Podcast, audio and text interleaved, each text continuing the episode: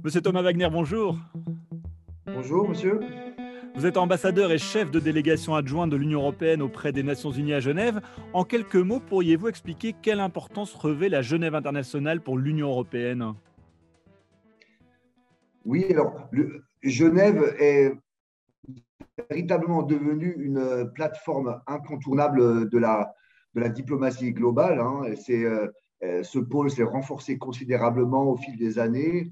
Et aujourd'hui, euh, sur les grandes thématiques euh, globales que sont la santé internationale, les droits de l'homme, les migrations, le digital, eh Genève est vraiment devenue un, point clé des négociations internationales, un endroit clé, et pour l'Union européenne tout particulièrement, parce que nous considérons que sur ces questions-là, l'Europe a des, choses à apporter, des valeurs à apporter, et donc nous tenons à être là en force pour faire valoir nos valeurs et nos intérêts.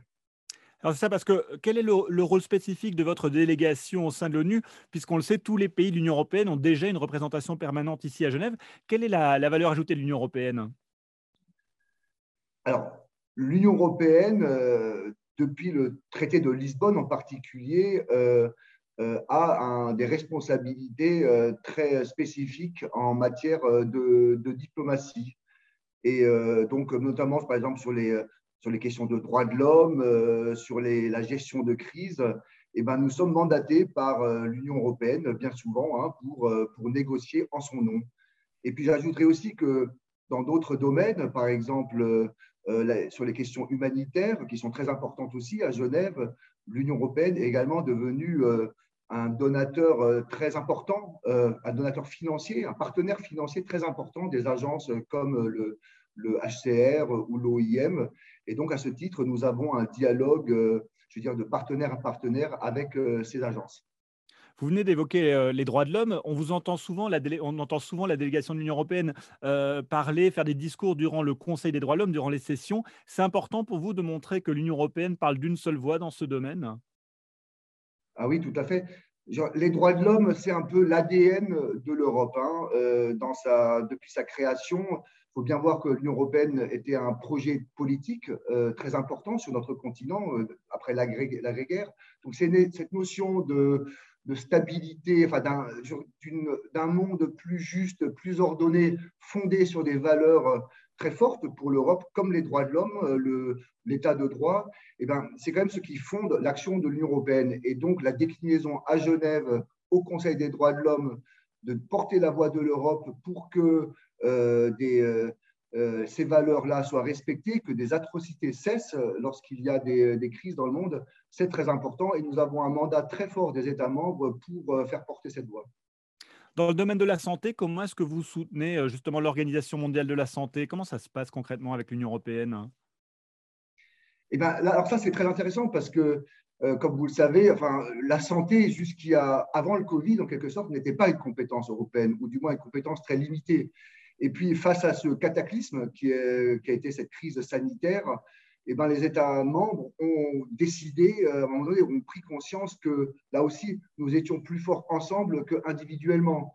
Et donc, euh, même si juridiquement les choses sont encore en train d'évoluer, très vite, l'Union européenne et ses États membres ont pris en main euh, au sein de l'OMS euh, une négociation pour, euh, pour là aussi pour, contribuer à, renforcer l'OMS face à cette crise et aussi pour à travers l'initiative COVAX, dont vous avez certainement entendu parler sur cette question des vaccins, de faire en sorte que les pays en développement ne soient pas oubliés, parce que là aussi c'est une valeur forte de l'Europe, hein, c'est de lorsqu'il y a des avancées, de faire en sorte que le monde puisse en profiter et pas seulement les pays, euh, les pays développés.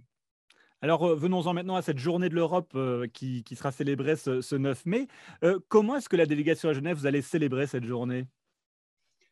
Ben écoutez, là aussi, le, monde change. Hein. Malheureusement, il change. Espérons que ce soit ponctuel, mais pour la deuxième année d'affilée, malheureusement, nous sommes condamnés à du virtuel. Enfin, pas tout à fait, puisque euh, comme, tous les, comme tous les ans, le jet d'eau, notre beau jet d'eau sera illuminé en bleu. Euh, donc ça, on a réussi à le maintenir. Mais les, les manifestations un peu euh, physiques qui accompagnent cette célébration, comme des concerts, tout ça, malheureusement, ça n'existe pas.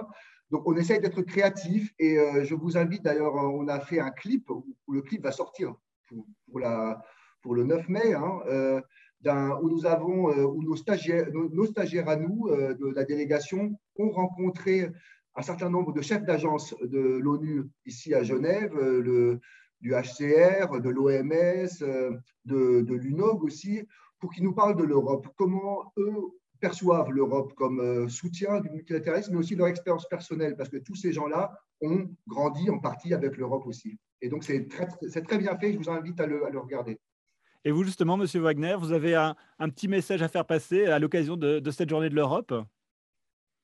Écoutez, oui, euh, notre message principal, déjà, c'est un message européen, hein, c'est que on est, euh, c'est une Europe en construction, on a fait du chemin, euh, on a cette vocation, cette ambition forte d'être euh, un, acteur, j'ai envie de dire, très constructif pour, euh, pour construire le monde de demain, d'être une force de bien quelque part et de contribuer à ce que le monde dans lequel on vit, qui est un monde assez bousculé, soit plus juste et plus agréable pour tout le monde. Et puis un message aussi pour, pour les jeunes, parce que nous, on s'adresse beaucoup aux jeunes aussi, hein.